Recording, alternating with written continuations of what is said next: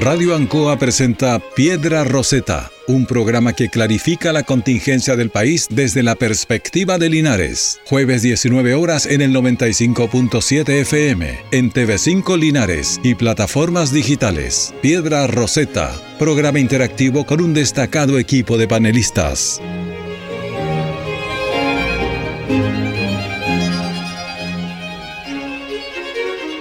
Muy buenas tardes Linares provincia de Linares, región del Maule, y a todos quienes nos ven y nos escuchan a través de nuestras plataformas digitales en Radio Ancoa y Canal 5 de Linares cuando son las 19 horas con 2 minutos.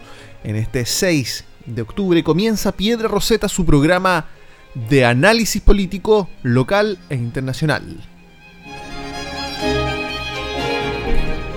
Habla José Asbun, estamos acá de vuelta, un nuevo jueves de Piedra Roseta y vamos a presentar a uno de los grandes panelistas estables de nuestro, de nuestro programa, don Héctor Hernández. ¿Qué tal, Pepe Asbun? Un placer nuevamente poder compartir contigo. Además, cuando usted dirige el programa siempre es mucho más interactivo, más entretenido, que también es un objetivo de, de la radio, que sea entretenido, interactivo, además de informativo.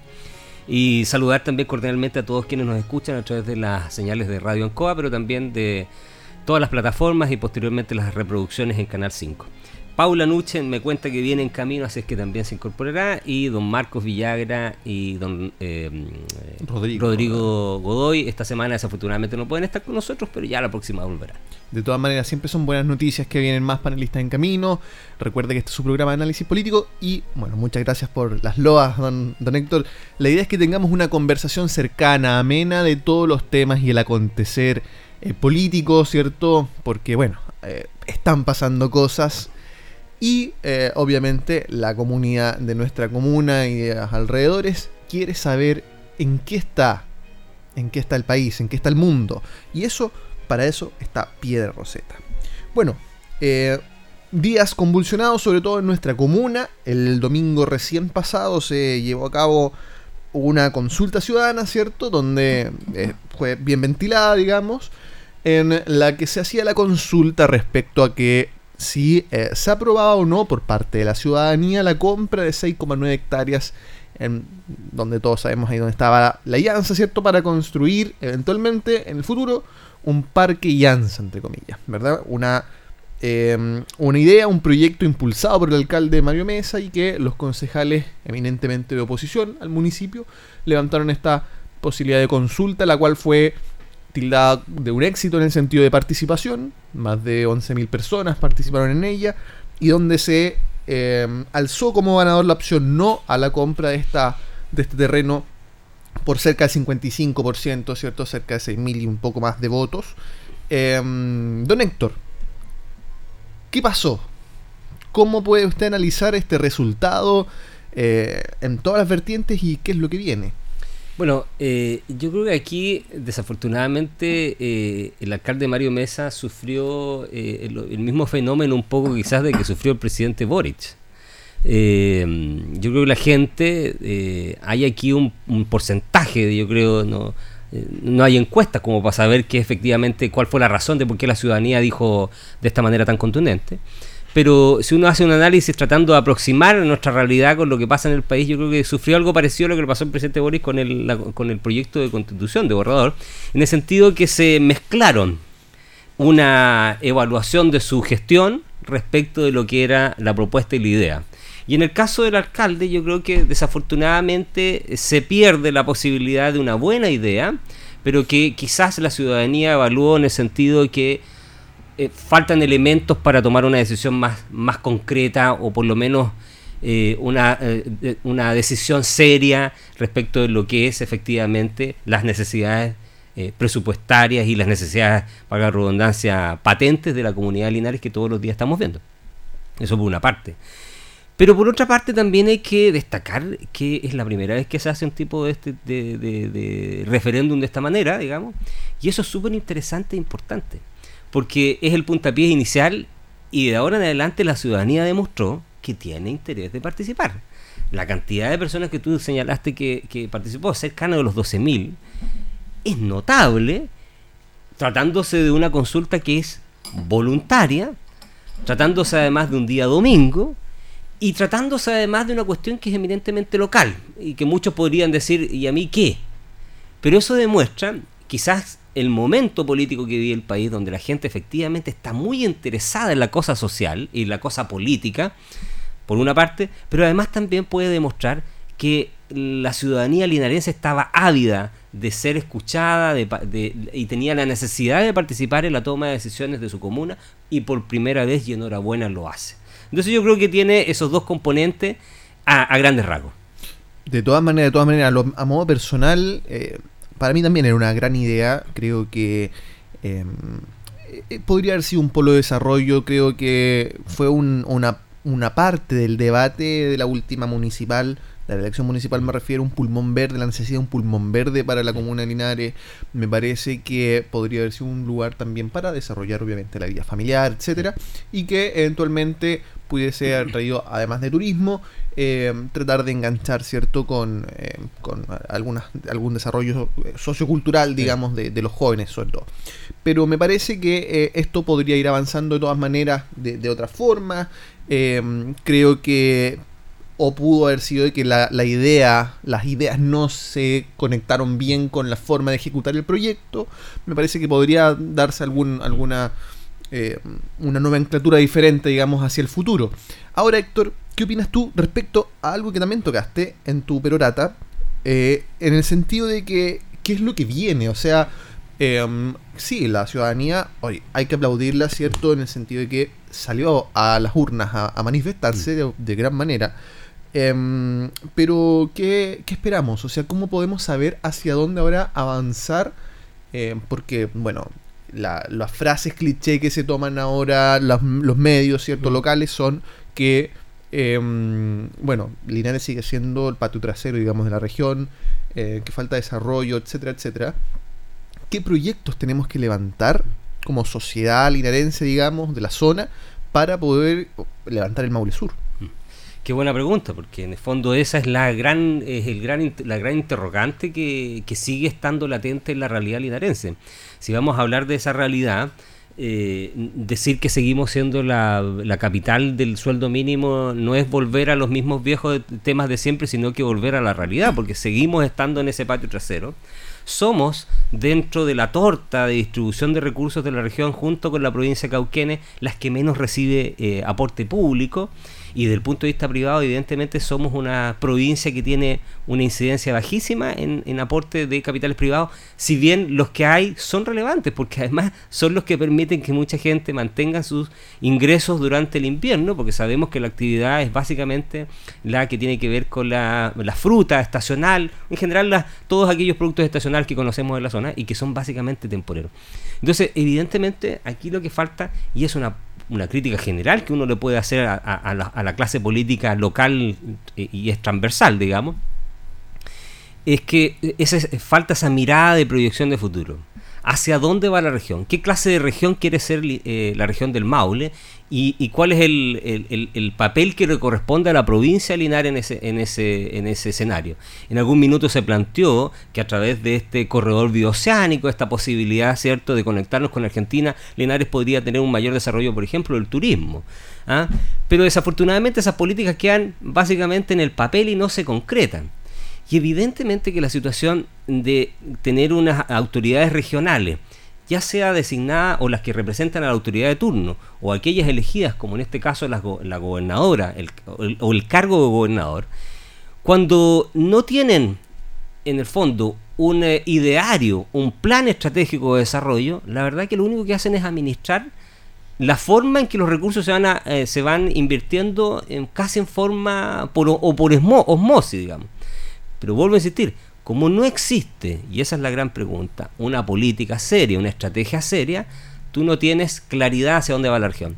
Ahora tú me preguntas, ¿cuál es, ese camino que debería enfrentar? Bueno, yo creo que nosotros en la región tenemos insumos, eh, y cuando hablo de insumos, tenemos capacidades intelectuales, tenemos voluntades, tenemos visiones distintas que perfectamente podrían estar trabajando en eso. Pero vuelvo a insistir, no existe una visión política, no existe un liderazgo político que nos permita aunar ese, esa, esa, visión de futuro. ¿Y por qué digo esto? Porque nosotros en la región tenemos universidades de gran calidad. tenemos en Talca, incluso en Linares, eh, sedes de la universidad, eh, en Curicó también pasa lo mismo, pero uno no ve esa conexión del mundo intelectual, de la academia, pensando en la región. Y yo te voy a dar un ejemplo, disculpa que me, extienda un poquito en esto, pero eh, me, recuerdo mucho, yo estudié en Concepción y me recuerdo mucho cómo se debatía a principios de los años 90, que fue, que fue la época en que yo ingresé a estudiar en la universidad en Concepción, cómo se debatía en Concepción el futuro de Concepción en 50 años más. Y ese era un debate que estaba en los medios de comunicación y en el que entraron las universidades, que permitió que Concepción desarrollara un polo industrial asociado a la madera y a la industria, digamos, del petróleo, todos los derivados del petróleo, la industria de los químicos, del plástico. Y ahí surgen todas estas empresas, por ejemplo, con la madera, todas estas empresas de pallet y todo esto de, digamos, en general de, de, de, digamos, de, ah, se me se olvida el nombre. Bueno, pero toda esta, de esta madera que se arma, todos estos muebles que se arman en general, que está, sucede en la zona de Concepción. Y todo lo que tiene que ver con la, la petroquímica. Y luego comienzan a desarrollar una industria asociada al turismo. ¿A qué voy con esto? Que en el fondo ahí había una estrategia de desarrollo. Pero si tú preguntas en la región del Maule cuál es la estrategia del desarrollo, que curiosamente en algún momento me tocó participar en algunas discusiones de esas, a través de algunas empresas en las, las que trabajé, más allá de tener claridad en algunas provincias, por ejemplo Curicó, muy asociada a la agroindustria y al vino, el resto de la región la verdad que tenía poca claridad hacia dónde quería seguir avanzando o hacia dónde quería o deseaba apuntar en su desarrollo. Nunca he escuchado yo, de parte de las autoridades regionales, plantearse cuál es el destino o cuál podría ser la proyección futura de la provincia de Cauquenes, por ejemplo. Claro. O de la provincia de Linares, que es la que estamos hablando. Nunca hemos hablado mayormente, más allá del simple eslogan de que podríamos ser una provincia turística, de desarrollar realmente el turismo. Hay y existen iniciativas que sirven en algún minuto, lo mismo lo vivimos el 18 de septiembre, el 18 de septiembre ahora con lo que se hizo en la plaza, pero en el fondo no son políticas con proyección de largo plazo.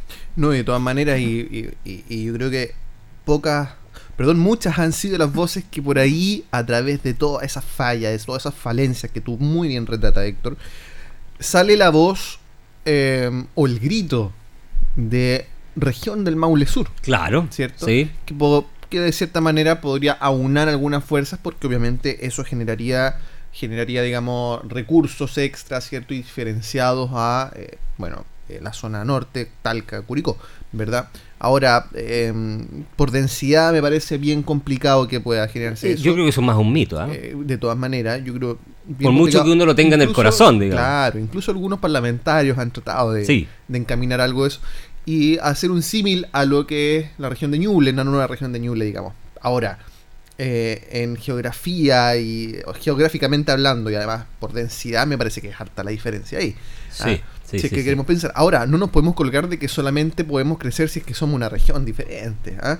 Me parece que das en el clavo, aciertas en el, en, el eh, sentido de indicar que se necesita una proyección en cuanto al trabajo, a lo que buscamos como zona.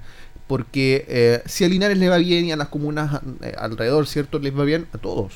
Me parece que el turismo es súper, súper importante para poder generar eh, o sea, puede ser un polo de desarrollo sumamente importante. O sea, tenemos muchos lugares en toda la provincia. Y es increíble la cantidad de lugares que existen. Increíble, Y ojalá pudiésemos dedicar un programa a, hablar de esto y con alguien especialista en este tema, porque me parece, y, en muchas campañas para atrás se habla y se habla, pero no se ha hecho nada. Em, y más que nada son es como tratar de darle a la piñata, para los para allá, para los para acá. vemos hace un mes más o menos Em, que la, la gobernación, digamos, la gobernadora, em, aprobó o buscó aprobar, obviamente los consejeros también, pero aprobaron, el Consejo Regional aprobó la compra de 8, en 8 mil millones de pesos un helicóptero, lo dije en un programa. Sí, lo dijiste hace una semana. Em, y me parece impresentable, o sea, un helicóptero, ya, para ir, ¿cuántas personas rescatamos en la cordillera, en la precordillera, por favor? 8 mil millones de pesos, ¿cuántos retenes, cuántos vehículos nuevos, cuántos personal extra eh, podemos, podemos cubrir con esa cantidad de dinero. Es, es de verdad que una falta de respeto a las arcas de, de Eso pasa cuando no hay estrategia de planificación. Eh, simplemente es, es, es pachar un, eh, cubrir con un parche una necesidad en un minuto que, puede existir, digamos. pero no. y, conversaba con, con una consejera regional que me señalaba el tema. Ella se abstuvo de esa votación y señalaba, antes de que se votara el tema del helicóptero, que había muchos que estaban en contra de eso, le pidieron, ya ok, se lo aprobamos, pero primero pasemos esta otra, otra, otra votación que era de mayor de impacto directo, digamos, a la comunidad, impacto positivo me refiero, eh, de cerca de 5 mil millones de pesos, eh, para también por temas de seguridad. Eh, y no era el helicóptero, el helicóptero, el helicóptero era como un caballito de la batalla, de, mm. batalla de, esta gobernadora, que me parece, me parece que no ha dado la talla de ser la primera gobernadora electa ¿ah? en este nuevo sistema, me parece que no ha dado la talla, falta calle, falta recorrido y bueno, eh, nos desviamos un poquito del tema principal no, pero, que estamos conversando. Yo, yo, creo que es importante porque en el fondo también esa proyección uno lo requiere, requiere manifestarla. Mira, déjame decirte dos puntos. Primero, respecto a la experiencia de la región, porque yo creo que eh, cuando planteamos estos temas suenan muy populares, digamos, y terminan siendo populistas, que son dos cosas distintas.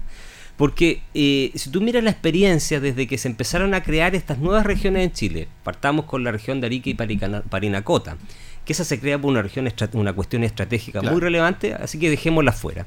Pero después tomemos Valdivia y ahora tomemos Ñuble.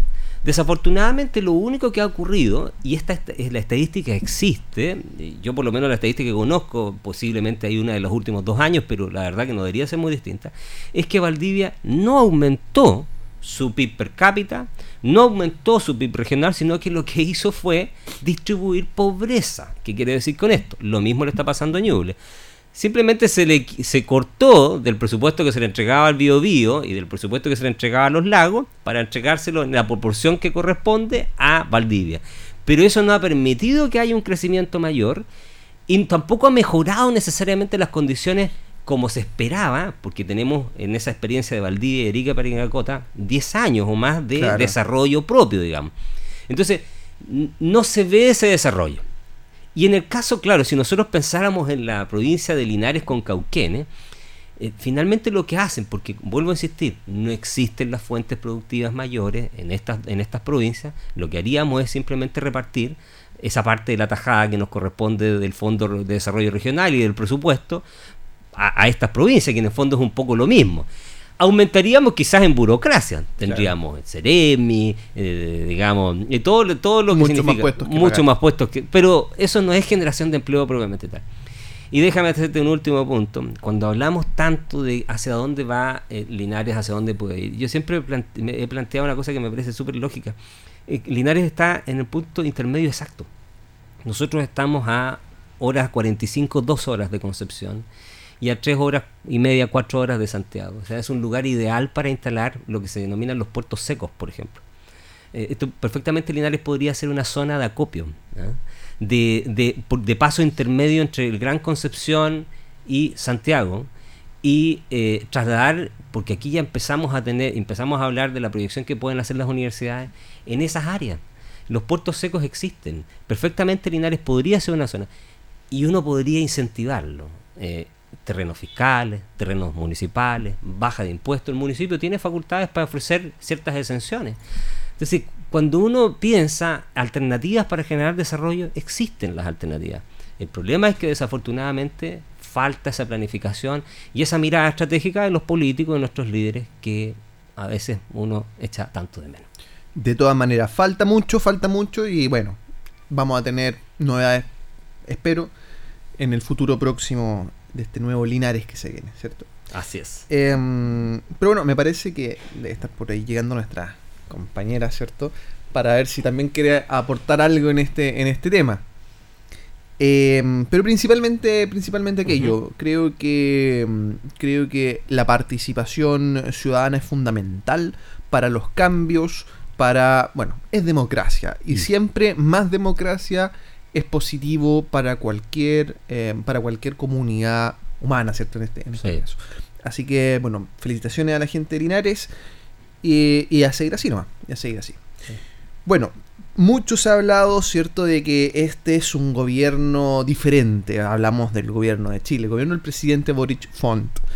Em, que iban a hacer cosas diferentes, que tenían una moral, ¿cierto?, mucho más alta, como decía el ministro Jackson. Mm. Em, pero se han dilucidado en estos seis meses mm. em, de gobierno que hay muchas de las eh, acciones o actitudes que tenían los gobiernos pasados y que la gente pensó, como se dice, ¿cierto? Por ahí vulgarmente Boric lo va a cambiar todo, ¿cierto? Claro. Eh, pero que se han mantenido, que se han mantenido. Eh, y bueno, es cosa de ver el gabinete que se va desmembrando también. Los, los, nuevos, digamos, van saliendo y van en entrada los viejos estandartes de la ex concertación. ¿ah? Como la ministra, nueva ministra Carolina Toa. Mm. Em, pero bueno, dentro de todo este ambiente enrarecido y de críticas insoslayables muchas veces del gobierno hacia el gobierno, entre muchas de estas está también los nombramientos y amiguismos que se han denunciado, ¿cierto?, dentro del, eh, del gobierno de Chile. Nepotismo. Mm. Don Héctor. Mira, eh, yo voy a decir algo que es políticamente incorrecto. Eh, aprovecho de saludar a nuestra querida colega Paula Nucha que se está integrando. y como te digo, voy a decir algo que es políticamente correcto. Yo escuché el otro día la declaración de la ministra Toa. Qué manera de por Dios, de, de sacarle el cascabel al gato, de, de, en el fondo, ¿por qué no dicen las cosas como son? Si mira, hay cosas que son legítimas desde el punto de vista político. Si quieren contratar a gente de su sector político, digan mejor, mira, simplemente estamos contratando gente de nuestro sector político porque este es mi gobierno. Y te aseguro que la gente entiende más, eh, percibiría esa sinceridad, aunque no le guste, de mejor manera que decir que estos funcionarios cumplen con las funciones, eh, el perfil profesional, académico, cuando sabemos que no es así. Cuando sabemos que esto es simplemente un acomodo político y esto son, es la típica situación que ocurre en todos los gobiernos de acomodar a su gente en los cargos públicos. La gran diferencia está en lo que tú planteaste. Y es que este gobierno se planteó prístino. ¿ah? Eh, casi virginal respecto a este tipo de situaciones donde ellos dijeron que nosotros las criticaron en el gobierno pasado, el presidente Piñera, de forma denodada, pero además dijeron, con una moral, tú bien lo, señalaste, que era mejor que la moral que tenía la concertación y por lo tanto ellos no iban a cometer estos mismos pecados veniales. Pero resulta que lo primero que hacen es precisamente cometer esos mismos pecados y hacerlo mejor que incluso que los otros. ¿ah? Porque lo hacen más pronto, lo hacen de una manera más burda y además tratando de eh, engañarnos con la realidad que eh, a todas luces la gente entiende. Si esto eh, nadie puede dudar, y además le hace un flaco favor a su propia gestión, pero nadie puede dudar que quienes fracasaron en la Convención Constitucional como constituyente, yo escuchaba a alguien que decía, oye, pero si, por ejemplo, el señor Valenzuela o la señora Johnston fueron de las que más aprobaron sus ideas, pero precisamente esas ideas que se aprobaron fueron las que la ciudadanía rechazó. Por lo tanto, nadie puede dudar que esto es una cuestión eminentemente política para meter gente en los cargos políticos.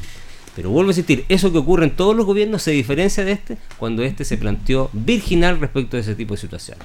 De todas maneras, como pecas pagas, dice como el pecas y ya vamos a ver que han todavía varios años de gobierno. Está con nosotros Paula Nuche, que se eh, apronta aquí en el estudio de Piedra Roseta en Radio Ancoa y Canal 5. Paula, primero en la primera parte del programa estábamos conversando, analizando, la verdad, el resultado del plebiscito ciudadano, de la consulta ciudadana eh, vinculante, ¿cierto? Que se llevó a cabo aquí en Linares el día domingo respecto al Parque Llanza, donde la opción no se alzó con la victoria. ¿Alguna reflexión cortita para, para, para cerrar ese tema? Primero que todo, siento que desde la crítica, para los próximos procesos eleccionarios similares en la materia, debería generarse un tiempo mayor de difusión y sobre todo de entregarla eh, de manera transparente la información a la ciudadanía para que vote de una manera informada. Yo creo que ninguna de las personas que pudo enterarse a partir de la infografía de lo que era el Parque Llanza, puede pensar que era un proyecto que era nefasto o que no era positivo para nuestra comuna.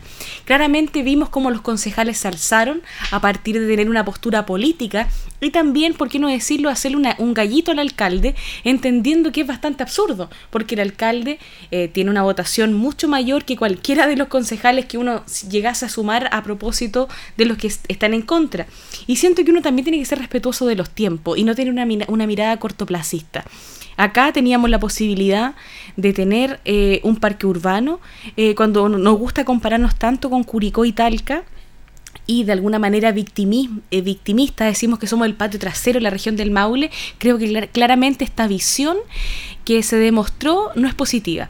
Por ahí eh, algunos todavía siguen estableciendo la importancia en salud, que me parece del todo atingente, pero claramente, al igual que lo que sucede con vivienda, que nos dimos cuenta que a partir de lo que era la vivienda, era específicamente que no se puede, dado que habría que modificar el plano regulador, nos demuestra que también muchas veces se juega con la desinformación de la ciudadanía. Entonces mi reflexión final es una lástima que no se haya aprobado este proyecto, pero creo que para la próxima, para mejorar todos estos procesos y para llegar a un objetivo de manera victoriosa por parte de la ciudadanía, hay que mejorar la información, la transparencia de lo que significa, porque objetivamente nadie que conozca algo puede votar de manera desinformada, como lo que nos pasó con la Convención Constituyente. ¿Cuánta plata gastó el gobierno en imprimir los ejemplares de la propuesta nueva Constitución? ¿Cuánto tiempo estuvo en la palestra, en cadena nacional y en todos los medios, hasta aquí en Piedra Roseta, haciendo especiales de la Constitución? El que no quiere ver la realidad, lamentablemente, eh, no la quiere ver, pero cuando hay una información sostenida en el tiempo y de manera clara, se vota de una manera informada como fue en el plebiscito. Y acá siento que lamentablemente, entre lo que fue el plebiscito de salida, después las fiestas patrias y después arrimarse a esta consulta en tan poco tiempo, quizás es la enseñanza que para el futuro, en la próxima consulta, nos demos un tiempo y se establezca de manera reglamentaria en la ordenanza de participación o en algún reglamento específico eh, un tiempo superior para poder dar difusión de los proyectos que se, que se pretenden hacer. Sin perjuicio de eso, fue, o todos estimaron eso por lo menos, una muy buena participación ciudadana en cuanto a cantidad. Claro, no si lo pensamos en el padrón electoral mm. completo, pero para ser una voluntario, como comentaba Héctor, eh, entonces para ti, Paula, es más un no político que un no racional.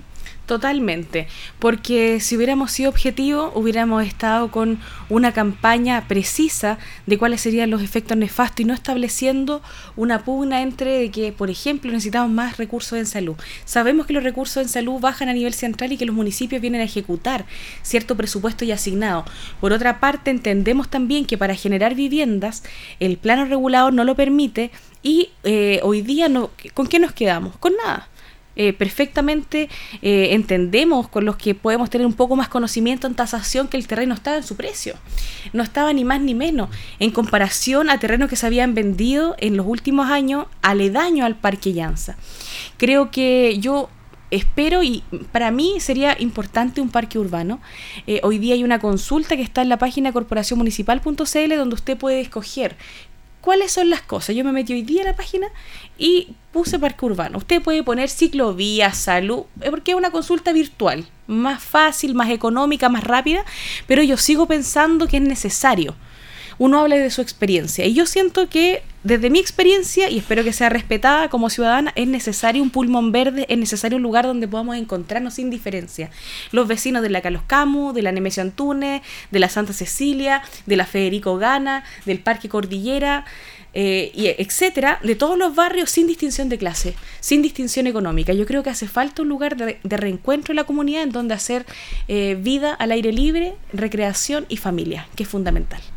Muchas gracias, Paula. Y bueno, nosotros estábamos conversando aquí con don Héctor respecto a esta suerte de cambio de paradigmas del gobierno, de que iba a ser todo diferente, pero a la luz de los hechos está haciendo todo igual y como dijo don Héctor, de forma mejor incluso, eh, obviamente de, de, forma irónica, que la concertación, que la antigua concertación.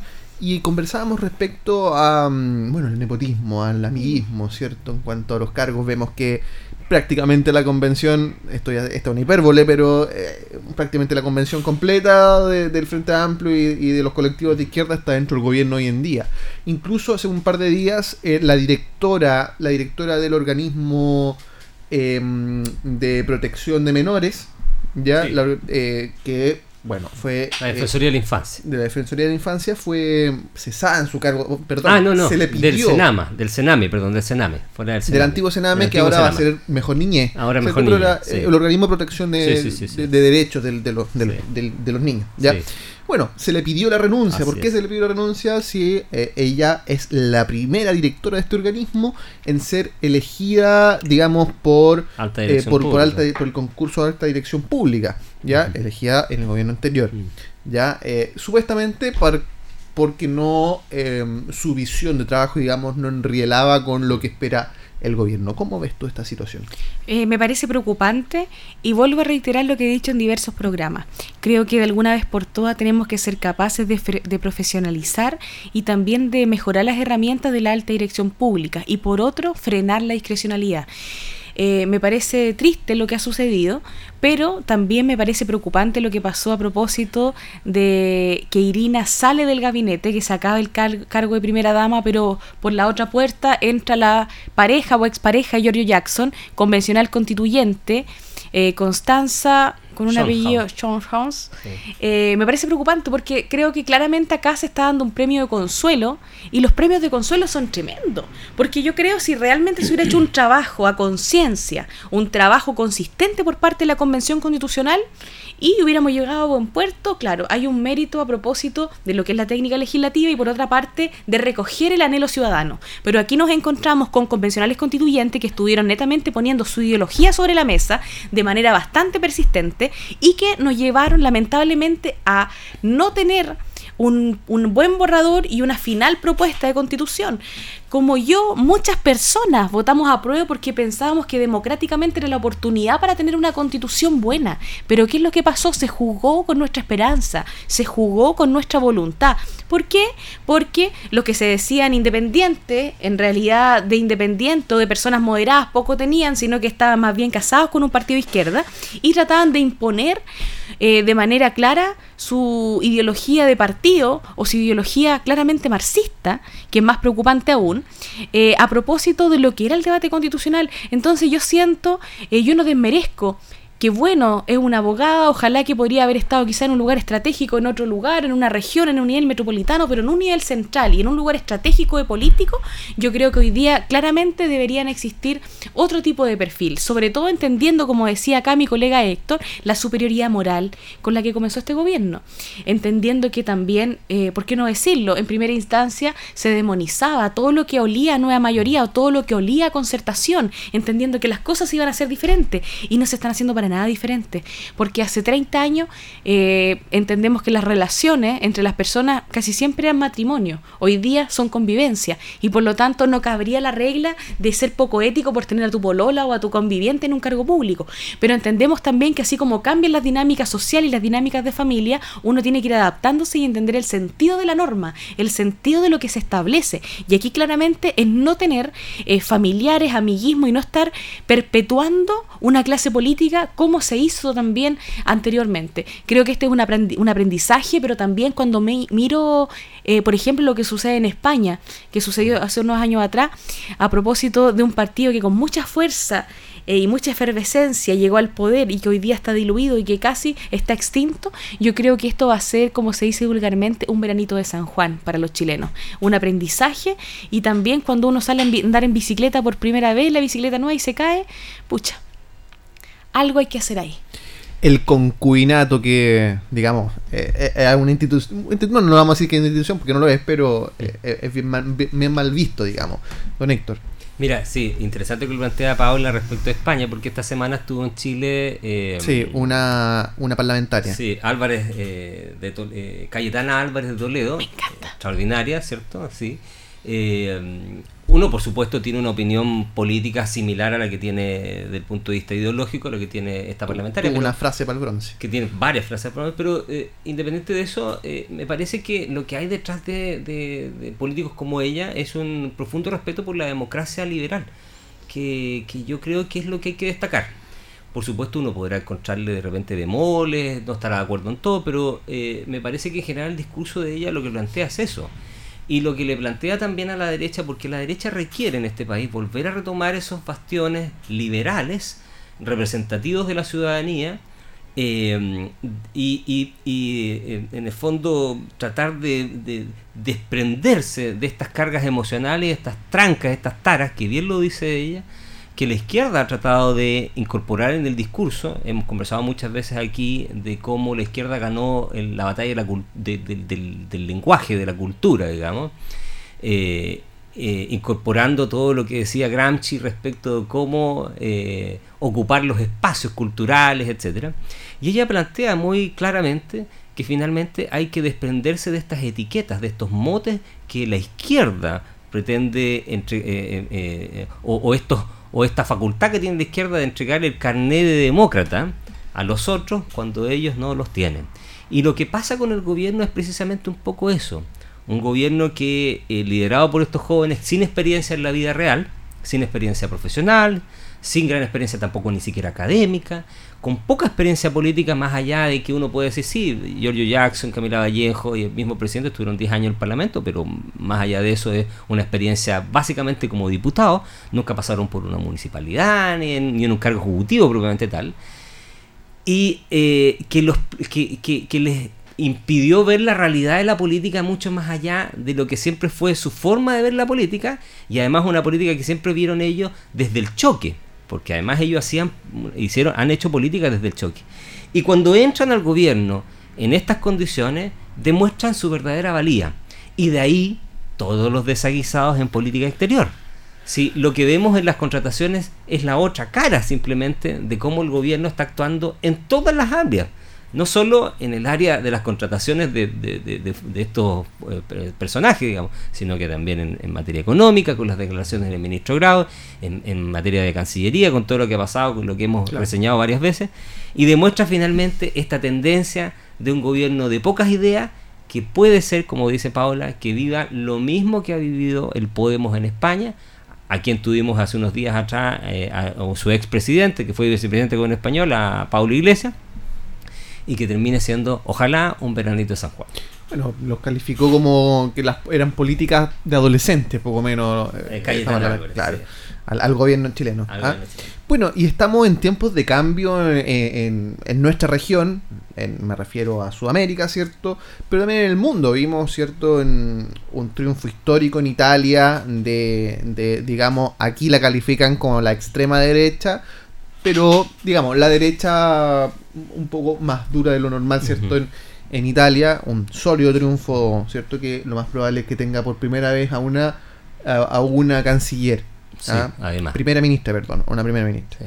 Eh, y bueno, y en Brasil, que este domingo también se realizaron las elecciones donde eh, ganó Lula da Silva, ¿cierto? La primera vuelta, pasaron al balotage eh, con el 48%, un, sorpresivo 42, 43% para, para Bolsonaro. Parece cerrada esa elección. Eh, pero, se equivocaron, puede ser que no. Pero aún así, aún así queda un mes eh, en ese sentido y vamos a ver en los próximos años cómo es el devenir de los hermanos cierto latinoamericanos en cuanto a su gobierno porque eh, sabemos que en los últimos años fue una ola, eh, digamos, de, la izquierda socialista latinoamericana, ganando muchos gobiernos, un histórico triunfo por primera vez desde la vuelta a la democracia en Colombia. ¿ah? Eh, entonces, eso también para estar atento a cómo se viene la mano en, Latinoamérica. ¿Y por qué estamos diciendo esto? Porque estamos en crisis, estamos en un mundo en crisis bien complicado. Ya eso no es sorpresa para nadie.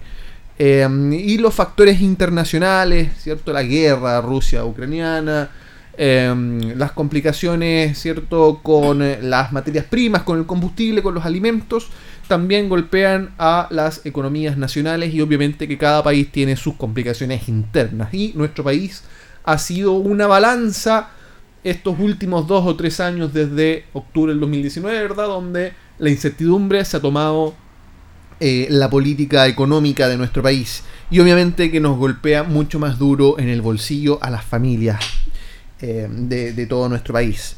Eh, y en ese sentido conversamos sobre las, combustibles, el precio de los combustibles, o sea, la parafina ya está sobre los mil pesos, casi rayando los 1400 pesos los, los combustibles de 93 a 97 octanos, eh, el petróleo que de repente era el boom de comprarse vehículos petroleros porque uno se ahorraba el dinero, pero hoy en día la verdad es que eso no pasa. igual. ¿Para qué vamos a decir el precio de los vehículos usados o nuevos? Eh, no hay stock. Si uno se quiere comprar un vehículo nuevo, tiene que esperar un par de meses que llegue. Eh, la verdad es todo, todo, todo complicado. Y de repente vemos que baja el combustible 5 pesos, pero después sube 9. Y después 9, 9. Y hoy día vuelven a subir los combustibles. Em, hace un mes atrás, más o menos, el, el ministro Marcel comentó que se venían a finales de septiembre, inicio de octubre, bajas en los combustibles porque, eh, bueno, eh, había una conversión, una baja en los combustibles, una conversión que eh, gradualmente en nuestro país iba a haber. lo cual hoy en día no es así y eso cambió diametralmente. Don Héctor. Bueno, a ver, este es un tema súper complejo, pero para que veamos, grafiquemos lo difícil que es eh, no contextualicemos lo, no lo contextualicemos, contextualicemos solo con el, con el petróleo, sino que o los combustibles. Hablemos de la política económica del gobierno, que no tiene, definitivamente el gobierno no tiene una política económica. parece como si fuera esto una improvisación, todos los días con una idea nueva. Lo único que tienen claro es un proyecto de reforma tributaria que fue de campaña, pero que además también es muy complejo pero porque asumamos la complejidad de esta, de esta discusión en el mundo. Hace unos días atrás la nueva ministra de, o la primera ministra británica, no me acuerdo exactamente el nombre en este minuto, eh, como gran idea planteó bajarle los impuestos a las empresas y a los ricos, que, es lo que suele eh, eh, plantearse por muchos economistas más liberales, digamos, como la solución para atraer capitales. Pero le ardió Troya en Inglaterra la ciudadanía, la prensa, incluso la prensa que es más, eh, más conservadora, planteó que esto era un desaguisado, que no se le podía ocurrir hacer eso, y tuvo que recular. Incluso ha peligrado su reciente elección. ¿Qué quiero decir con esto? Que es muy complejo el tema de los combustibles. ¿ah?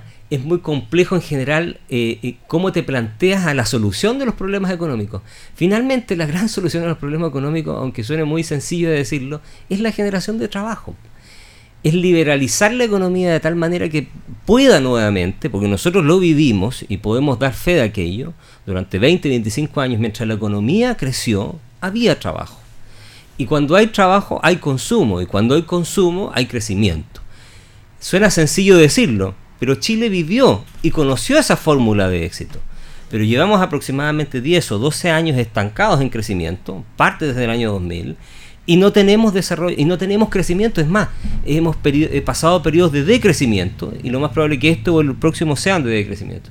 Entonces, cuando tú tienes además un gobierno que no tiene una política económica clara, sino que improvisa a medida que van pasando los días, cuando tú tienes una, una, eh, guerra eh, desatada en Europa, con proyecciones de que aumente aún más porque Ucrania acaba de firmar su incorporación a la OTAN, tienen que todos los demás países aprobarla, pero si, llegase a aprobarse por todos los países, los parlamentos de esos países, la OTAN, es decir, Europa, incluso Estados Unidos, entran a la guerra, lo que complejiza aún mucho más este conflicto.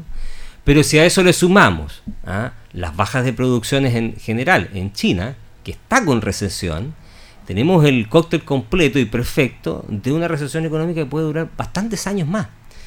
Y frente a eso, ¿qué tenemos como paliativos? En el gobierno ninguno. El presidente ya sabemos, no tiene idea de economía. El presidente no sabe de economía. Lo ha dicho, pero además lo ha demostrado. Y tenemos un ministro Marcel que parecía eh, ser garantía o prenda de garantía de seguridad y estabilidad económica, pero la verdad que hasta el minuto da la impresión que se ha ido comprando de a poco el discurso más extremo del Partido Comunista y del Frente Amplio. ¿Mm? Cuando incluso relativizó lo complejo que era el borrador de, proyecto constitucional en materia económica y en materia de propiedad. Entonces, y a eso le sumas la propuesta de reforma tributaria que no recauda más, incluso han ido bajando las proyecciones, ahora iría, si es que se aprueba, en 1.5 del PIB.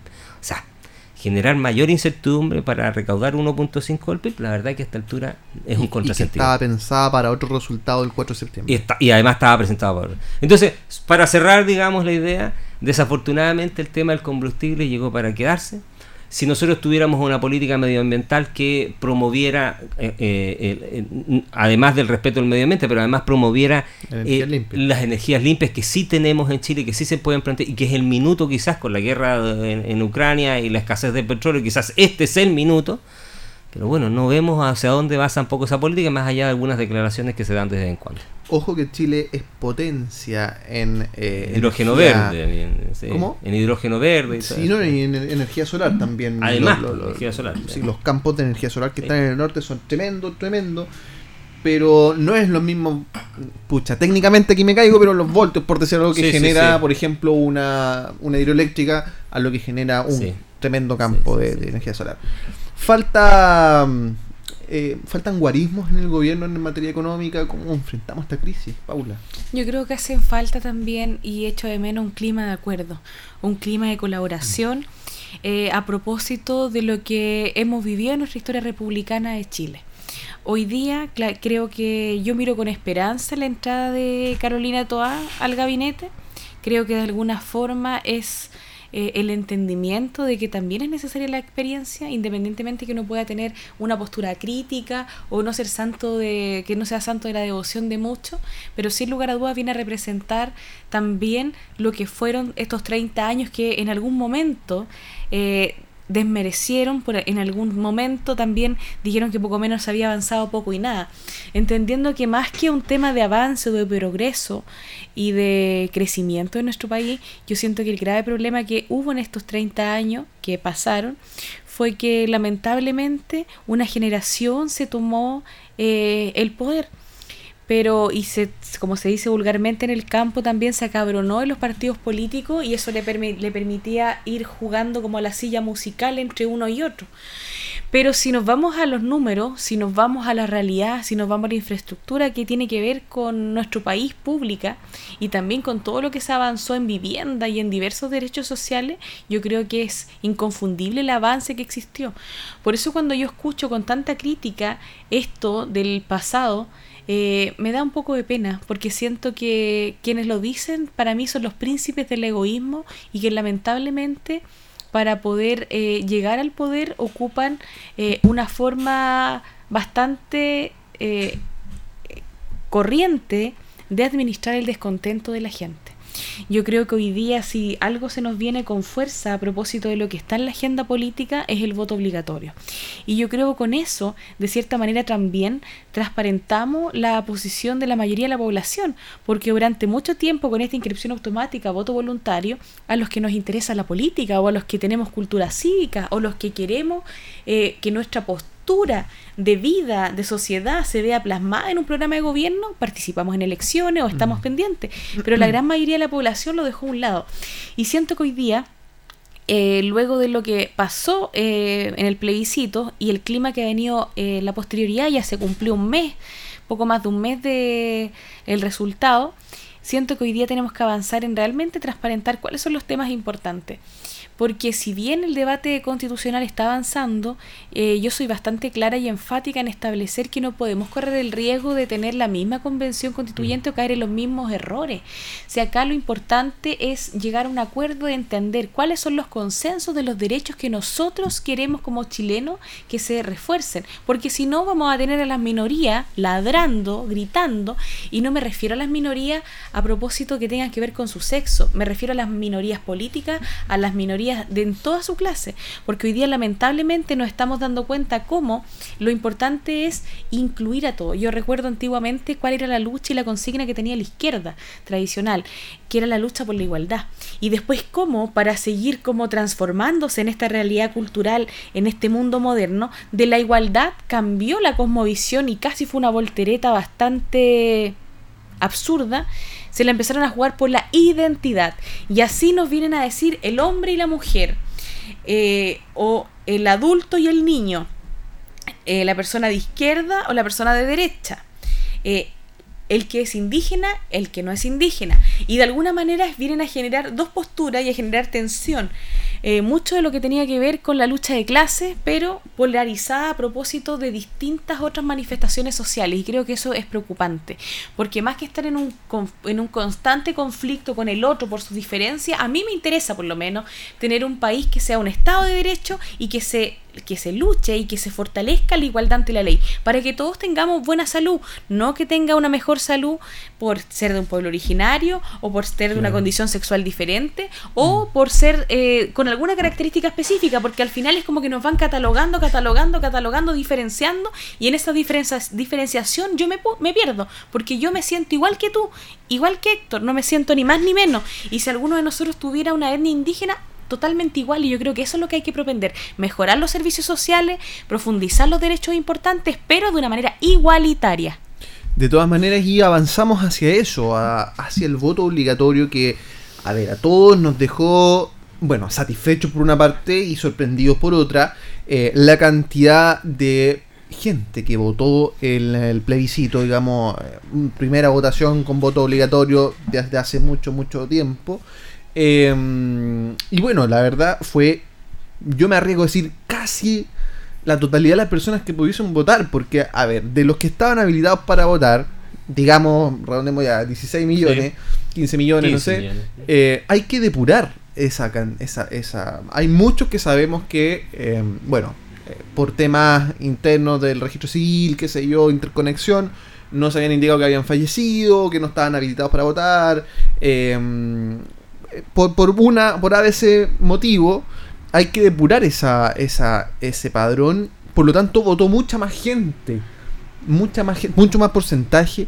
Y, la verdad eso le hace bien a la democracia, le hace bien eh, a, saber el real, la real radiografía de eh, nuestro pueblo, de Chile, de lo que quiere Chile, que quiere cada región, cada comuna, cada provincia. Eh, me parece que eso debería seguir siendo de esa, de esa manera.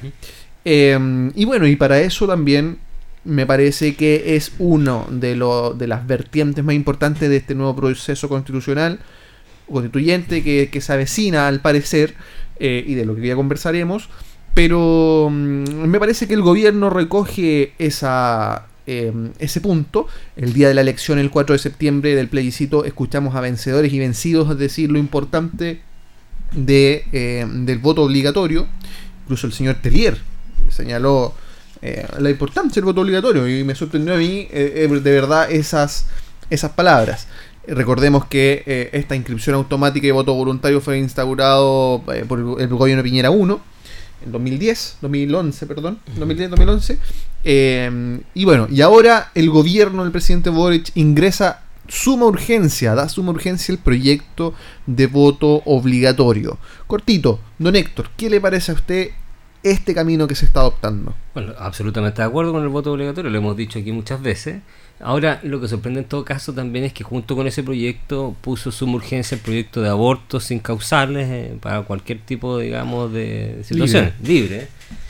Lo que vuelvo a insistir, yo creo que el gobierno no tiene una agenda clara de lo que quiere, más allá de... Eh, ¿Tú crees que puede ser un uno por otro? ¿Que le piden a la, a la oposición, digamos? No, yo creo que lo que uno ha leído en todo caso de esa sondeos es que eh, el, voto obligatorio es transversal, salvo curiosamente en el Frente Amplio, tengo entendido, donde evidentemente están, están usando la calculadora, porque saben que con calculadora eh, los movimientos de, ultra izquierda, que son el Frente Amplio del Partido Comunista, porque esos son movimientos de ultra izquierda, hay que decirlo como con todos sus nombres, eh, en Chile en el mejor momento llegaron al 20%. Mm, ya sea con eh, la candidata Sánchez, con Beatriz Sánchez, y luego con el presidente Boric. Si esa fue la votación del presidente Boric, recordemos que esa fue la votación. Pero además, eh, el Partido Comunista históricamente tiene el 7-6%. Entonces, el temor que tienen ellos con el voto obligatorio es volver a esa realidad. Porque con el voto voluntario eh, se equilibran un poco las situaciones. Por lo tanto, lo que yo... Se maquilla bastante. Se maquilla mucho. Entonces, eh, yo creo que en eso los partidos eh, de la derecha, digamos, han sido, eh, han estado, digamos, a la altura de mantener esta situación del voto obligatorio, porque además, y además nos pone una carga a los ciudadanos que es necesaria en este minuto. Además de legitimar, de legitimizar, de legitimar perdón, los procesos electorales, transparente la realidad y la realidad política de Chile ya se dio en el, en el plebiscito de salida, la ciudadanía es bastante más consciente y tiene un sentido común y un sentido republicano bastante mayor de lo que la clase política cree. No, y digamos que esto no es que, que, favorezca a unos u otros. ¿ah? Recordemos, a ver, es para darle justa razón a lo que la verdad el pueblo quiere o en ese momento exige, porque recordemos, a ver, eh, presidente Piñera II, cuando ganó a Guiller por casi 10 puntos, eh, que fue una paliza electoral, pero en ese momento si lo llevamos a que al universo total de votantes ganó con el 25% de los votos, de, personas votando, digamos, ¿ah? porque ganó con eh, casi el 60%, pero el padrón que votó... Bueno, fue bastante menos. Entonces me parece que daría justicia un voto. Bueno, y lo mismo en la elección del presidente Boris, vota menos cerca del 50% del padrón. Entonces, eh, transparenta la realidad y vuelve a insistir y además le pone la carga de responsabilidad que requiere la ciudadanía. Los ciudadanos que vivimos en este país requerimos hacernos responsables del destino del mismo. Para exigir derechos tenemos que cumplir nuestras obligaciones ciudadanas en este caso. Paula, tu comentario respecto a este tema. Creo, eh, primero, agradecer a los que nos estaban viendo en redes sociales, en distintos, sobre todo a eh, Lorena Chin, que parece que es amiga de más de alguno de los que está aquí hoy día. Y también a las personas que estaban conectadas. Creo que eh, hay temas que son bastante complejos, sobre todo viendo el escenario que estamos viviendo. Pero a mí hay algo que me preocupa más aún, y que es que siento que, que ahora me había llegado la información por el chat de Amarillos por Chile, a propósito de esta mesa de diálogo paralela que se estaba creando del proceso constituyente y que después vimos que Rincón y Walker se salieron y que ahora Amarillos por Chile vuelve a la mesa oficial. Yo creo que más que estar en mesas oficiales o extraoficiales, ¿eh? sí, una, una puntita nomás, eh, aquí hay que preocuparse del tema central, que es asegurar ciertos derechos, no profundizarlo. Porque de verdad yo me siento preocupada. Y usted que nos ve en la casa o que nos está escuchando, sabe que nosotros no hemos enmerado, eh, tanto Pepe como Héctor, nosotros tenemos nuestra postura política, pero aquí tratamos de ser lo más objetivo y de llegar a acuerdos y de tratar de dar información transparente. Pero creo que lamentablemente la forma en cómo se están tomando las decisiones eh, del gobierno no han sido las mejores. Y uno dice con lástima porque a mí me gustaría que el presidente le vaya bien y quiero que le vaya bien dado que se nos viene un próximo año que se viene con una recesión tremenda, que si hoy día está cara la vida, el próximo año va a ser peor, no es por asustar ni alertar, pero creo que hay que estar preparado. Y siento que hoy día la política económica no está bien y políticamente tampoco está el sustento para llegar a acuerdos que nos lleven a un buen fin. Entonces yo, si tú me preguntas, lo veo, estoy un poco preocupada. Eh, hasta como cuando en, el proceso constituyente me costó perder la esperanza, hasta que al final la terminé perdiendo. Pero hoy día yo espero que las cosas vayan mejorando, porque así como vamos, de verdad siento que estamos como remando en un mar sin una brújula. Y con esa desesperanza, con esa eh, complejidad, ¿cierto? Que siente Paula, vamos a entrar al tema profundo de eh, de este proceso constitucional, el proceso constituyente, lo que se viene, lo que se dice, para dónde va el camino, porque el presidente Boric primero quería que esto fuera rapidito, ¿cierto? Que poco menos eh, bueno, quieren que antes del 11 de septiembre del próximo año tengamos una nueva constitución porque se cumple no sé cuántos años del pronunciamiento o, golpe, como tú quieras decirle. Eh, pero me parece que mezclan peras con manzana. Si se hace todo apurado ya vemos cómo resulta. Eh, pero bueno, Héctor, Paula, todos quienes nos ven y nos escuchan, eso lo resolveremos y lo conversaremos después de esta tanda comercial. Volvemos pronto con Piedra Roseta.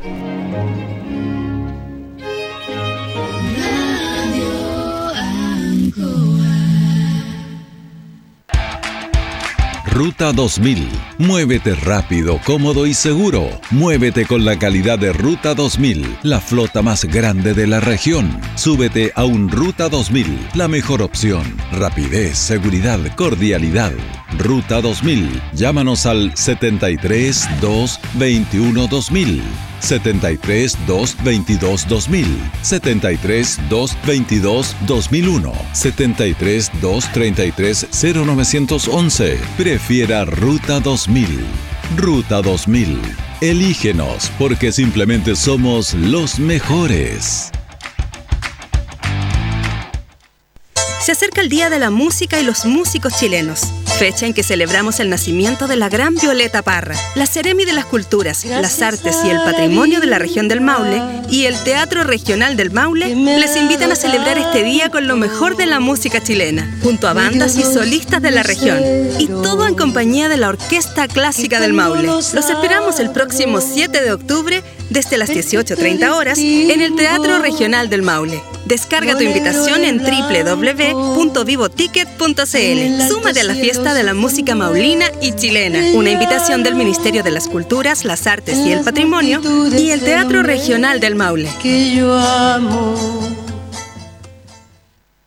La perseverancia de Elizabeth se forja desde el amor y la esperanza. No importa la distancia, el cansancio ni los contratiempos.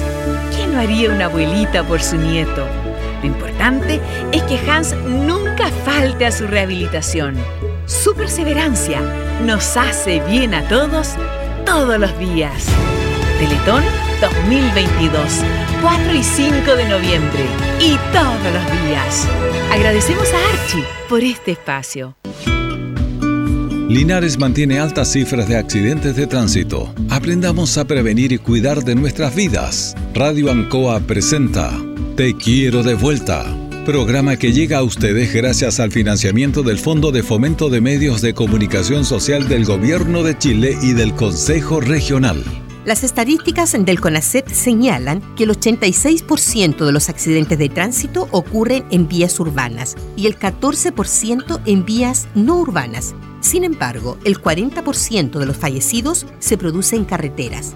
Las horas de más accidentes son en la noche y en la madrugada, a pesar de haber en estos horarios menos flujo vehicular.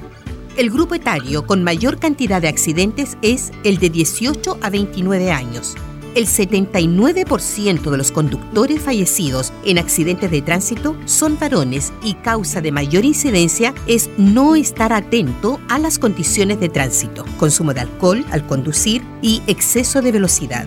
En todas partes y a toda hora pueden haber accidentes, pero si estamos atentos casi todos son evitables.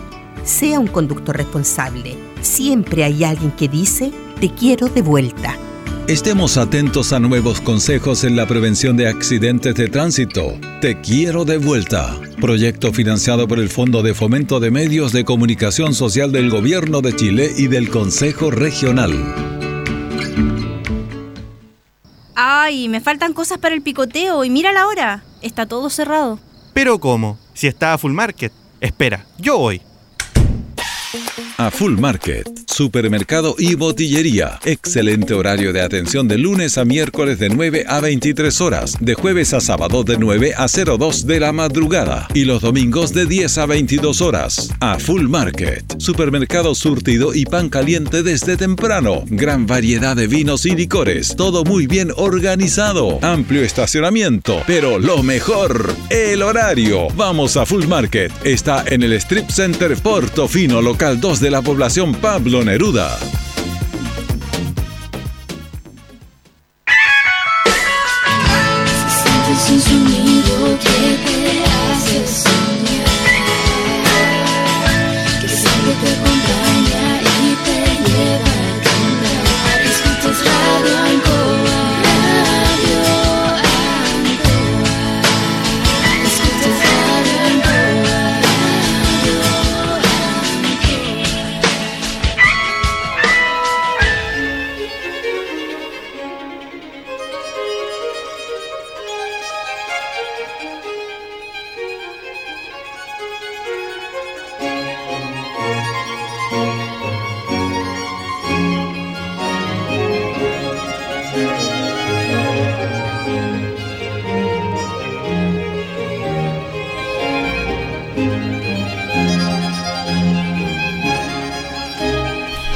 Volvemos con Piedra Roseta aquí en los estudios de Radio Ancoa, la radio de Linares y Canal 5. Y además de todas nuestras plataformas digitales, seguimos con Piedra Roseta, tu programa de debate político. Pero antes, vamos a hacer un paréntesis. Doña Paula, ¿tiene algo que decir? Sí, algo corto.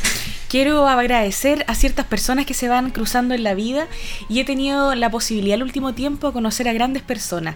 Sobre todo a Pedro Díaz, un tremendo chef internacional que es de la región del Maule, al cual he podido conocer y también conocer eh, otra perspectiva y otras miradas de la vida, así como también a Felipe, a Camila, a Constanza, a Mili, eh, a Catherine eh, y a varias personas nuevas, a Juan Pablo, que han estado ligadas a mi entorno. Y creo que a veces uno tiene que ser agradecido de la vida, agradecida de las relaciones humanas que son tan fundamentales. Y cuando hay gente buena, eh, valorarla. Y hoy día quiero saludar con mucha fuerza a Pedro Díaz en su cumpleaños y ojalá que cumpla muchos años más. Saludos a don Pedro entonces. Ah, que lo ya, ya, que están saludando, yo voy a saludar a todos los que fueron a ver Guns N' Roses. November Oye, que, lo pasaron bien. Eh, Yo y mi hermana. La, la, escalada, la escalada de violencia también en estos, eh, bueno, eh, eventos, eh, eventos mm. masivos, digamos, eh, fútbol, espectáculos, también es un tema para que conversemos pronto. Pero bueno, lo que quedamos y lo que les debemos a nuestra querida audiencia mm. Piedra Roseta Eh, ¿Qué se viene en la constituyente? Sabemos que se rechazó, ¿cierto?, la propuesta constitucional el 4 de, septiembre pasado. Eh, el gobierno trató de meterse, alcanzó a poner el freno, bueno, o le pusieron el freno, le pusieron la pared, ¿cierto?, en el Congreso y eh, reculó más o menos. ¿Ah? Y el Congreso ahora o, las diferentes fuerzas políticas son las que más o menos están tratando de generar lo- lo- los puntos comunes para poder generar cuál va a ser el mecanismo para eh, elegir, digamos, o ver cómo se lleva adelante este proceso constitucional. Eh, ahora, si lo llevamos a las encuestas, sube y sube como la espuma cada día más eh, la idea de, en una gran mayoría, elegir nuevamente, perdón, un plebiscito de entrada, eh, lo cual, a razón, ¿cierto?, de que incluso el mismo gobierno decía, oye, este mandato es para este plebiscito, se termina con este plebiscito, no hay mandato, ¿cierto? Eh, del, del soberano, digamos, de la gente. Em, pero hay que decirlo, el rechazo se comprometió, los comandos del rechazo se comprometieron a revisar cómo se iba a continuar este proceso. Así que bueno, hay mesas que se arman, que se desarman, que se vuelven a armar con menos, con más, que entran, que salen fuerzas políticas, mesas de conversación me refiero. Em, chuta, sabemos que Paula eh, participa activamente en una de estas mesas, ¿cierto? Eh, o, o fuerzas políticas. Paula, ¿cómo se ve el asunto? Bueno, bastante llamativo. Yo me siento bastante honrada de estar participando desde el mes de enero, cuando se Christian Barkin llamó en una carta abierta a propósito de las alertas amarillas en el tema constitucional. Cuando empezamos a ver, por ejemplo, que el aborto se quería consagrar en la propuesta de constitución o un catálogo de derechos sociales interminables sin su debida protección judicial, sistemas de justicia diferenciados. Ustedes recordarán, pues a veces es bueno también lo que estábamos discutiendo hace dos o tres meses atrás. Hoy día el compromiso principal de lo que significa eh, Amarillos, que pretende un poco ordenar lo que es el centro político, es el compromiso de una buena constitución, de seguir con el proceso constituyente. Hoy día claramente eh, se ha establecido ciertas posturas, como por ejemplo el establecimiento de lo que tiene que ver con respetar la paridad, que es algo fundamental a propósito de la profundización de las políticas del último tiempo, y también lo que significa también un proceso que sea democrático pero abierto al diálogo. Por otra parte, eh, vimos también cómo, si nos vamos al centro propiamente tal, el Partido por la Gente establecía, ya hizo su propuesta constitucional, en donde fue más enfática. Dijo, voto eh, plebiscito de entrada primero para ver si la gente quiere o no quiere una constitución, porque también tenemos que ser realistas. Muchos se arrogan lo que dice la ciudadanía, pero no tenemos el dato si es que hoy día realmente la ciudadanía quiere otro proceso constitucional o no lo quiere. También paridad y de alguna manera excluye lo que eran las diferenciaciones de los pueblos originarios a partir de los escaños reservados y también la eliminación de lo que tenía que ver con la participación de organismos internacionales. Aquí hablando con mi amigo Héctor, nos dijo Sí. que eso eran a propósito de los objetivos del 2030 de desarrollo sostenible de la ONU. Sí, va- voy a ir haciendo pimponeo, sí, ya sí. que tenemos unos 20 minutos para que conversemos este tema y lo hagamos más, más digamos, dinámico. Sobre ese mismo punto, Héctor, eh, ¿qué nos puedes decir? Pero, ¿quién tiene el sartén por el mango? Porque escuchábamos luego del plebiscito del gobierno decir que no, o a la gente oficialista, mejor dicho, eh, no vamos a sentarnos si no tenemos estos mínimos. Tienen la superioridad, y a que les gusta decir superioridad moral, ¿cierto? Va a decir, estos son los mínimos si ellos perdieron y fracasaron rotundamente en su propuesta. Tres cositas. Primero, efectivamente, el gobierno perdió, el plebiscito lo perdió. Y hay que ser eh, majadero en esto. El presidente Boris fue el eh, generalísimo de la campaña del apruebo del eh, borrador, nefasto borrador de constitución. El presidente Boris fue el presidente de esa campaña, digamos. Entonces hay que ser claro en eso. Por lo tanto, no, no pueden venir a imponer ahora sus propias posturas y a reeditar la, la misma forma de esa convención. Segundo, eh, ¿quién tiene el sartén por el mango? La ciudadanía, ya lo dijo, con ese 62%. La ciudadanía es la que tiene derecho a ser preguntada. Y yo creo que no es una mala idea de preguntarle de nuevo a la ciudadanía si efectivamente quiere? quiere o no quiere, porque la ciudadanía quiere cambios, definitivamente. Los que estamos aquí todos queremos cambios, mejoras. Ahora la pregunta es efectivamente si quieren mejoras con una nueva constitución o quieren mejoras en la que ya tenemos. Y esa es una pregunta legítima que perfectamente se puede hacer. No tiene nada de antidemocrático ni antilegítimo. Y tercero, si llegásemos a la alternativa de tener un nuevo proceso, yo por lo menos soy partidario de que no exista voto, perdón, no existan cupos reservados por los pueblos originarios. No soy partidario de eso. Yo creo que aquí la igualdad ante la ley fue es, uno de los predicamentos fundamentales que planteó la ciudadanía y que está dentro de los pilares de lo que la misma ciudadanía dijo cuando rechazó este borrador, que hacía diferencias en el principio de igualdad ante la ley. Eh, el padrón electoral, además, de esa manera rebaja la categoría de los mismos pueblos originarios. En los sectores donde la población indígena es mayoritaria, votaron mayoritariamente en contra del proyecto. Los mapuches y las personas de las etnias indígenas en Chile no quieren ser tratados distintos. Evidentemente hay grupos pequeños que quieren tener prerrogativas y, y prebendas y privilegios, como en todos los sectores políticos, pero la gran mayoría no los quiere. Paula, en base a esto, a esto último que conversábamos, el centro y la derecha y centro derecha podrán converger en una misma idea. Vemos la, la funa, ¿cierto? Que, que este team patriota que se autodenomina de esa forma le ha hecho funa, ¿cierto? A María José Hoffman, a Javier Macaya, a los timoneles de la UDI, por ejemplo. Podrán ponerse de acuerdo y generar una gran masa, así como fue para el rechazo, en este nuevo proyecto. Yo creo que sí, y que todo depende de cómo se vayan dando las mesas negociadoras y los actores que estén involucrados en la negociación que se viene a largo tiempo. A mí no me gusta cuando se trata de cambiar el sentido de negociación por cocina, porque son cosas distintas. Acá lo importante es generar un acuerdo para que después sea tomado por la ciudadanía.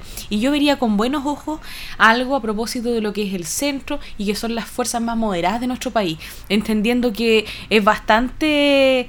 eh, distinto, eh, totalmente diferente, cuando una, por ejemplo, escuchamos que hay personas o todavía en la historia que hay partidos que se denominan que son marxistas-leninistas. Y cuando alguno da una opinión que es totalmente diferente y legítima, aparecen y si ellos dicen que el cielo es rojo y yo lo veo que es azul, no se me respeta que el cielo sea azul o que sea negro, sea blanco, sino que está es con una postura bastante cegada y totalmente eh, cerrada en su punto de vista. Creo que eso le hizo mal a la convención, que eso también hay que ponerle un paralelo en la política porque no nos hace bien. Yo he participado en varios debates a propósito del tema constitucional y siempre me encontré con la ofensa o con la falta de respeto. Cosa que no me encontré a propósito de personeros de sectores más moderados. Y creo que hoy día tiene que primar el respeto, la educación y sobre todo el pensar un mejor Chile y mirando y oliendo y sintiendo lo que fue el plebiscito de salida en donde se quedó claro que Chile es un país moderado. Don Héctor, en ese mismo sentido moderado y que tuvimos en el plebiscito de entrada, ¿cierto? Del año pasado, una elección bastante rara, además que fue en dos días, algo inédito Sí. en nuestra democracia.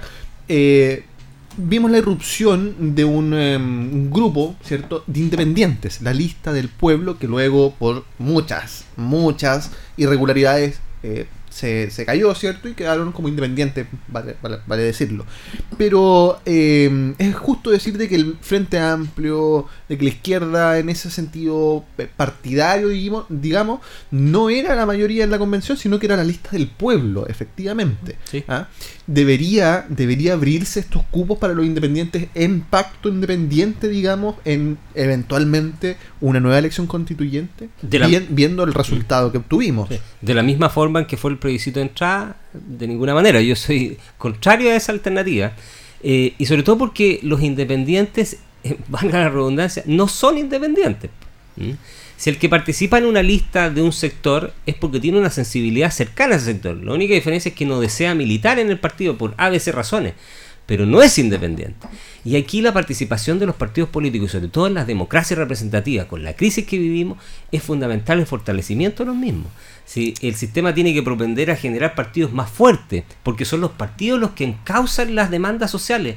Los independientes, como su nombre lo dice, son satélites que, eh, eh, dan vueltas solo al, Sol, digamos, o a la Luna en este caso. Eh, ¿Dónde confluyen todas esas otras posiciones? En los partidos políticos. Por lo tanto, yo, además eh, de, de no estar de acuerdo con los escaños reservados por los pueblos originarios, estoy en contra de que se vuelvan a permitir la elección de independientes de la misma forma. Independientes en pacto, en listas de partidos políticos, como ha existido siempre, claro, esa es la forma que tienen los independientes. Ahora, si un independiente quiere juntarse con otros independientes, que constituyan un movimiento político y un partido político y que cumplan con todos los requisitos que deben cumplir los partidos políticos. Democracia interna, contabilidad, eh, formación en todas las regiones que requieren, participación en la forma que la ley establece. De todas maneras, y si no, bueno, la inscripción independiente, como también la ley lo permite, digamos, Sí. juntando las firmas. Sí, sí, sí, ¿ah? sí, sí. Eh, recordemos que bueno, el Partido Humanista dejó de existir un partido histórico Sí. por lo mismo, por no alcanzar también los mínimos que la ley exige. Ahora, si algo hemos llegado a acuerdo los panelistas en, en lo que ustedes acaban de, de escuchar, es que, que no se, y yo creo que muchos, la verdad, en el país, que no se repita la misma fórmula que llevó al fracaso este 4, el fracaso, digamos, del proyecto constitucional este 4 de septiembre recién pasado. ¿Qué cambiarían, usted- qué cambiarían ustedes de este, de este, si es que pensáramos en que hay que elegir una nueva convención, ya sea totalmente o los mismos escaños, con menos escaños, no sé, pero ¿cuál sería el motor dentro de toda la discusión que se ha escuchado, digamos, eh, en las puertas del Congreso y en eh, los partidos políticos, en las fuerzas políticas? ¿Qué cambiarían ustedes? ¿Qué sería lo diferente que hoy plasmarían? Paula. Dos cosas. Primero, la instauración eh, piloto para ver si después se puede tomar en otras elecciones de lo que es el voto programático. Que el candidato que va a la convención, por ejemplo, voy de candidato a la convención constituyente, yo me voy a preocupar de proponer un, tema que tenga que ver con el control ciudadano de la política, un cambio a lo que es el sistema de justicia de tal manera, o un cambio a lo que es la salud de tal manera, especificar qué, cuál va a ser mi trabajo en el que yo me voy a enfocar para que la postura esté clara. Segundo, creo que el tema electoral es bastante nefasto en Chile.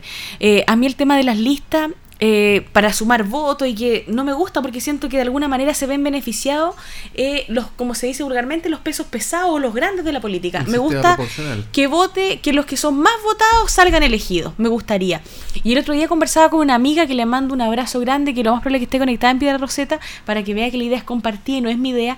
Hablábamos de por qué no se podía votar por un hombre y una mujer. Y así, por ejemplo, en la región del Maule, Maule Sur, que los cuatro más votados, dos hombres, dos mujeres, sean electos, pero tener la posibilidad de votar por uno y uno. Quizás sería una salida positiva y no tan nefasta de lo que fue la paridad en la convención, que muchas veces hombres que sacaban más votos que una mujer, por ser, eh, por este cálculo de la paridad, se veían eh, sobre representados o también excluidos del sistema, cuando lo importante objetivamente es generar una verdadera representación y de alguna vez de todas eliminar estos candidatos que ganan con un porcentaje tan mísero de votos ¿ah? y que lo vemos en las listas parlamentarias, a veces con el 1%, 1,2%, Sistema tienen una voz, tienen una voz y gritan más que un perro mañoso, pero a la hora de los que hubo, pucha, poquito los conocen. Partido Humanista tiene tres parla bueno, extinto Partido Humanista tiene tres parlamentarios en el Congreso.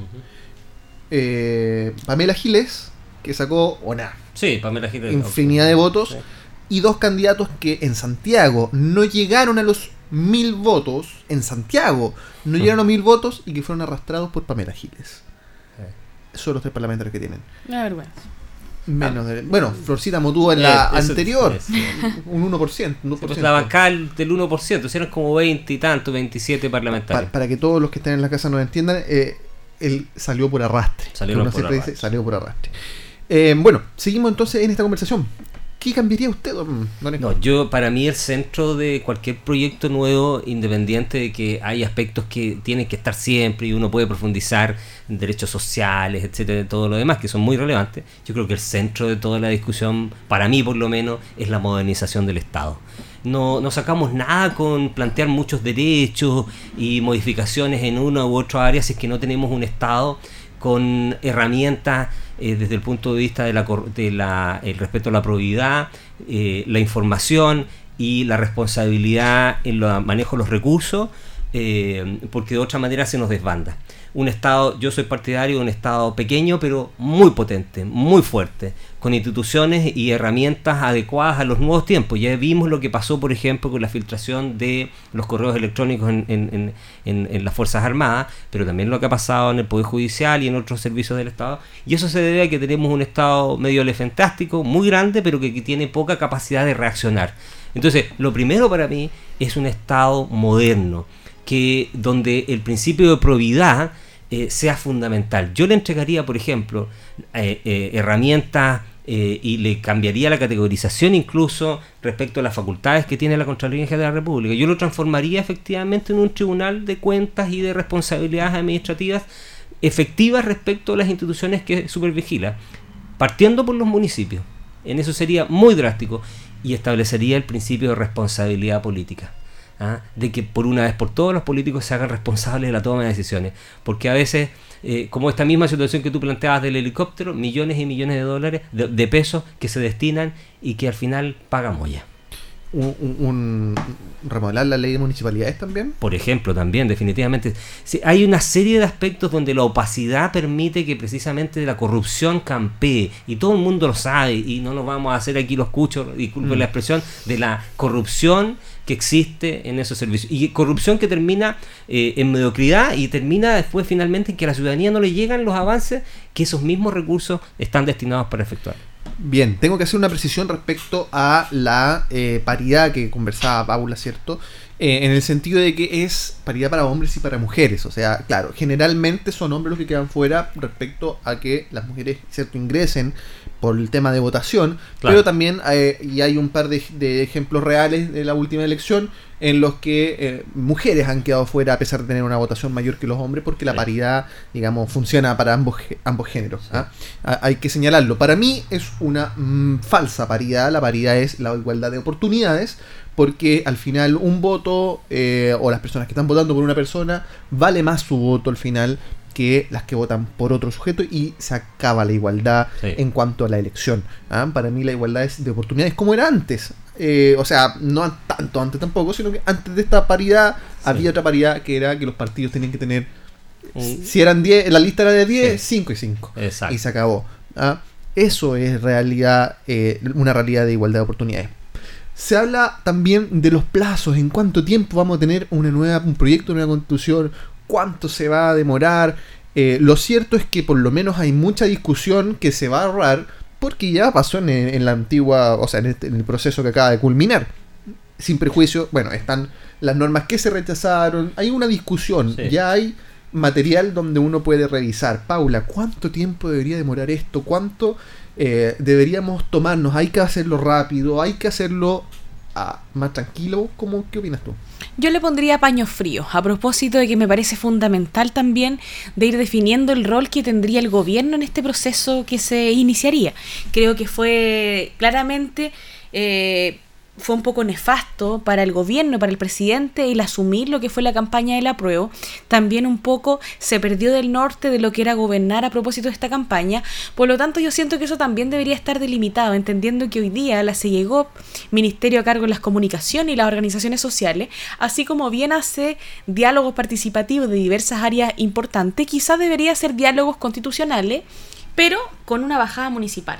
Me refiero a entregar los insumos a los municipios para que la, por ejemplo, los Videco o las oficinas de participación generen una vinculación con el territorio e ir generando una sistematización para ir, por ejemplo, viendo cuáles son las prioridades por comuna respecto de los derechos y ir generando diálogo con los actores de la sociedad civil.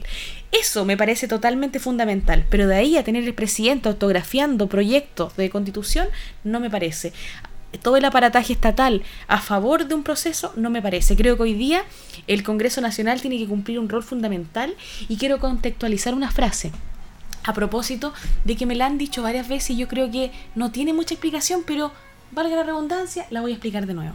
Yo en un momento dije que los partidos políticos son importantes, pero más importante aún eran ciudadanos, ciudadanos informados y empoderados para tomar buenas decisiones. Sigo pensando lo mismo. En el momento que yo levanté una candidatura independiente fue claramente porque ninguno de los partidos que estaban en el eje de partidos tradicionales me sentía identificada. Hoy día tengo una postura diferente. Yo siempre he sido una persona moderada desde mi adolescencia. Políticamente no, he- no me he dado ninguna voltereta, no he cambiado, sino que siempre he estado en el centro político.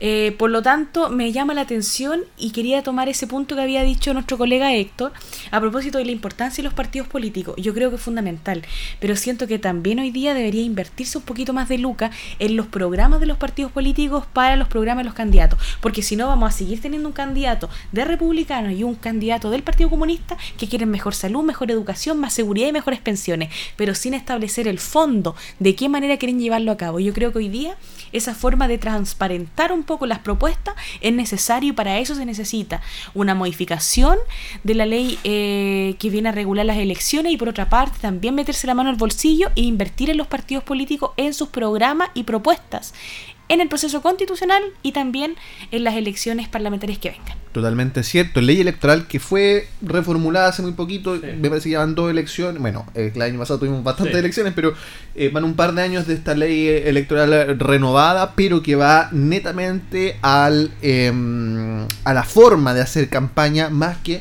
al fondo de lo que van a, tratar los, ca- los candidatos, ¿cierto? sus programas, que es lo que plantea Paula y que estoy total y completamente de acuerdo. O sea, claro, ya no vemos murallas pintadas, que papeles por todos lados, eso está regulado. Pero me parece que mucho más importante que eso, eh, obviamente por el tema de contaminación, pero eh, es, el, es el fondo. Si vamos a votar por alguien realmente, no porque es más simpático, porque es más bonito, más, más bonita, qué sé yo, sino que porque realmente es una persona que viene a aportar. Y no porque usa delantal blanco de médico. O con el estetoscopio al cuello, claro. Claro. Eh, bueno, don, don Héctor. Bueno, si quiere comentar esto también, obviamente, Sí, está en claro. su libertad. Eh, pero principalmente, en los tiempos. ¿Cuánto tiempo hay que darse para que salga una real propuesta y que la idea es que sea aprobada con 80, 90%? Coincido con Paula, los tiempos que sean necesarios. Eh, aquí eh, la situación eh, está en este minuto en el lugar donde debe estar, que es en el poder originario eh, que, es el- eh, que tiene la capacidad constituyente en este minuto, que es el Congreso. Y tal como lo dijo Cayetana Álvarez de Toledo, los parlamentarios son tan legítimos como pueden serlo eh, los con- con- convencionales constituyentes, pues son, fueron elegidos por el pueblo, por la ciudadanía y mayoritariamente, cada uno lo que está ahí, salvo estas honrosas excepciones de, lo, de la bancada del 1%, pero en general los parlamentarios tienen toda la legitimidad para buscar las soluciones en el tiempo que estimen pertinente. El país no puede darse el lujo de votar a tontas y locas y con rapidez que pre- pre- precisamente el gobierno pretende impon- imponerle a esto para cumplir eh, fechas simbólicas para la izquierda, eh, sino que aquí lo que tiene que estar detrás es eh, un proyecto que a la ciudadanía le haga sentido y que permita cumplir estas expectativas que todos los chilenos tenemos de vivir en un país mejor. Eso es todo. Ciertamente, Paula, se ve que haya un, un acuerdo pronto para saber o dilucidar por lo menos para dónde va la cosa, cortito, 10 segundos, usted que está ahí en el, en el asunto. Yo creo que sí, a propósito de que también hemos visto cómo se movió lo que era el acuerdo como extraoficial y cómo de los que están en el acuerdo extraoficiales ya eh, personeros de la democracia cristiana y de Amarillos por Chile volvieron a las conversaciones oficiales, yo creo que sin lugar a dudas va a salir algo bueno de eso. Quiero también mandar un saludo a Fernandito Maureira que estaba llamando a la radio. Un abrazo a Fernandito Maureira, fiel auditor de nosotros. Así que gracias por estar escuchándonos, Fernandito Maureira. Un beso para ti. Oye, nos vamos, vamos a coordinar esa llamada entonces un día para que me imagino que querrá salir al aire, quiera conversar también, ser parte del debate.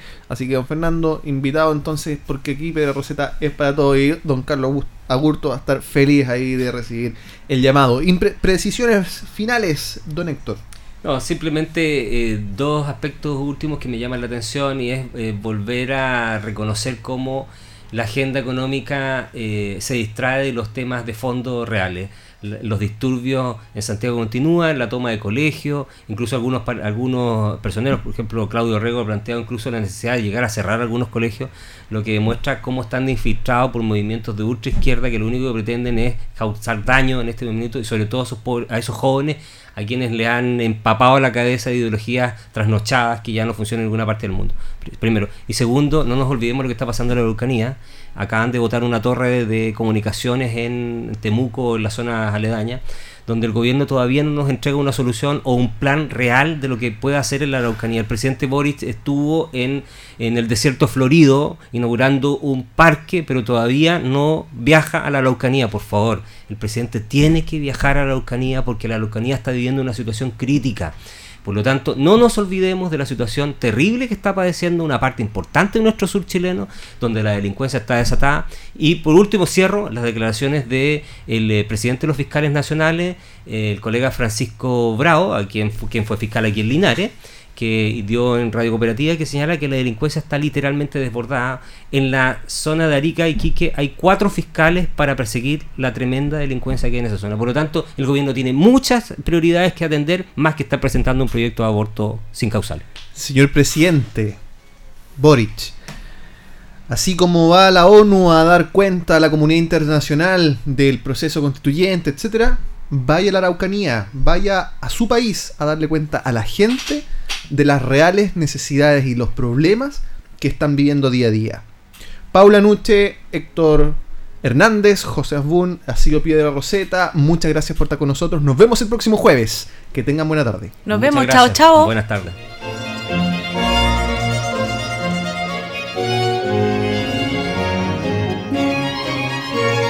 Radio Ancoa presentó Piedra Roseta, análisis de la actualidad y la importancia de conocer el nuevo orden. Informarse es vital.